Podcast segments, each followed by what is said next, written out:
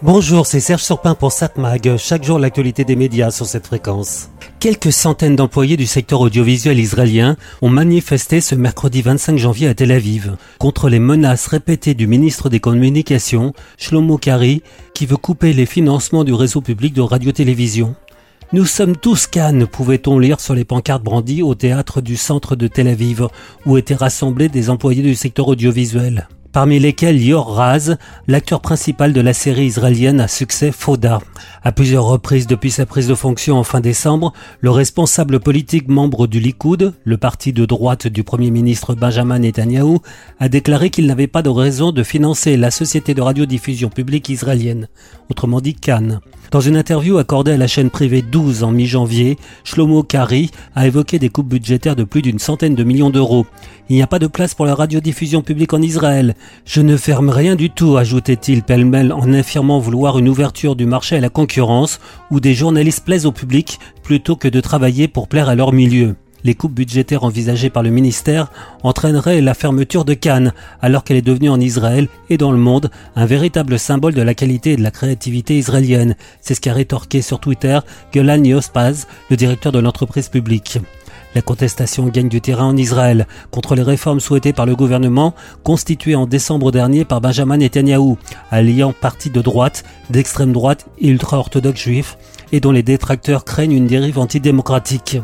Depuis le début de la semaine, plusieurs centaines d'employés du domaine des hautes technologies, secteur phare de l'économie israélienne, ont manifesté à Tel Aviv contre une réforme controversée de la justice. Samedi 21 janvier, des dizaines de milliers d'Israéliens avaient manifesté à Tel Aviv, Jérusalem et Haïfa, au nord d'Israël, pour réclamer leur refus de la politique du gouvernement.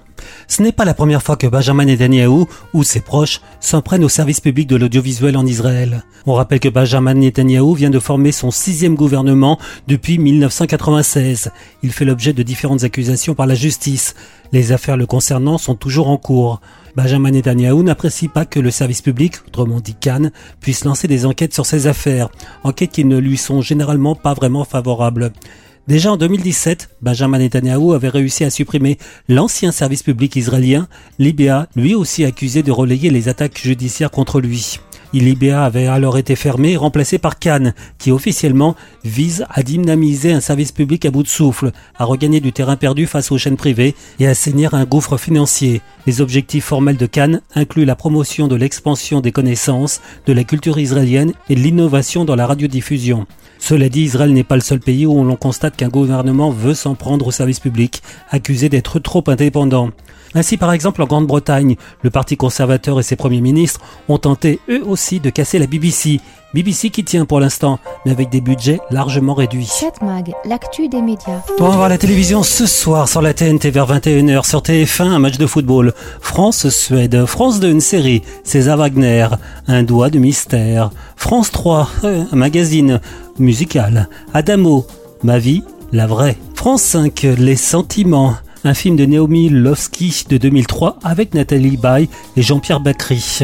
Profonde confusion des sentiments pour un médecin de campagne déprimé dont le couple bat de l'aile, tombé amoureux de l'épouse de son futur remplaçant, une femme légère et passionnée. Il y a un test dans les sociétés de magnétiseurs dit le test de l'escalope. Il s'agit d'imposer les mains sur une escalope et de voir si on arrive à, à la cuire. Il n'y a pas une escalope au frigo par hasard Non, pas d'escalope. Mais j'ai cherché le fromage, tu pourras tenter une raclette. Ça sera suivi toujours sur France 5 par un documentaire, Bacri comme un air de famille.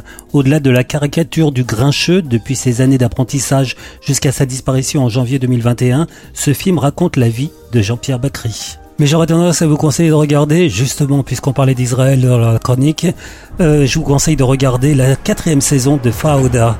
Vous savez, cette série, justement, israélienne, à succès. Une série un peu particulière parce qu'elle peut être regardée par les pro-israéliens, elle peut être regardée par les pro-palestiniens, elle peut être regardée... C'est une série équilibrée. D'ailleurs, cette série, diffusée donc sur Netflix, atteint des records d'audience. Elle occupe notamment la première place des classements de visionnage de Netflix au Liban, où se déroule une partie de l'intrigue, de même aux Émirats arabes unis, en Roumanie, classée seconde au Qatar, en Inde, en Italie, en Pologne, aux Pays-Bas et troisième place en France et au Kenya. Elle figure parmi le top 10 des séries les plus regardées en Belgique, en Turquie, au Maroc et en Jordanie.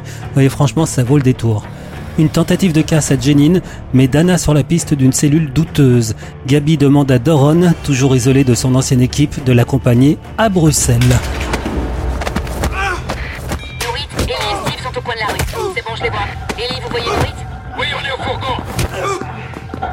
Démarre, démarre ابني الشرموطة بقرب مني وينكم؟ وكيف؟ Dana, où est Saki Il est à deux blocs du fourgon, il poursuit le suspect. وكيف؟ Sois plus précise. Dana, tourne à droite, Norit. Maintenant, Norit C'est lui Donc à voir sur Netflix la saison 4 de Fauda. 7 Mag, l'actu des médias.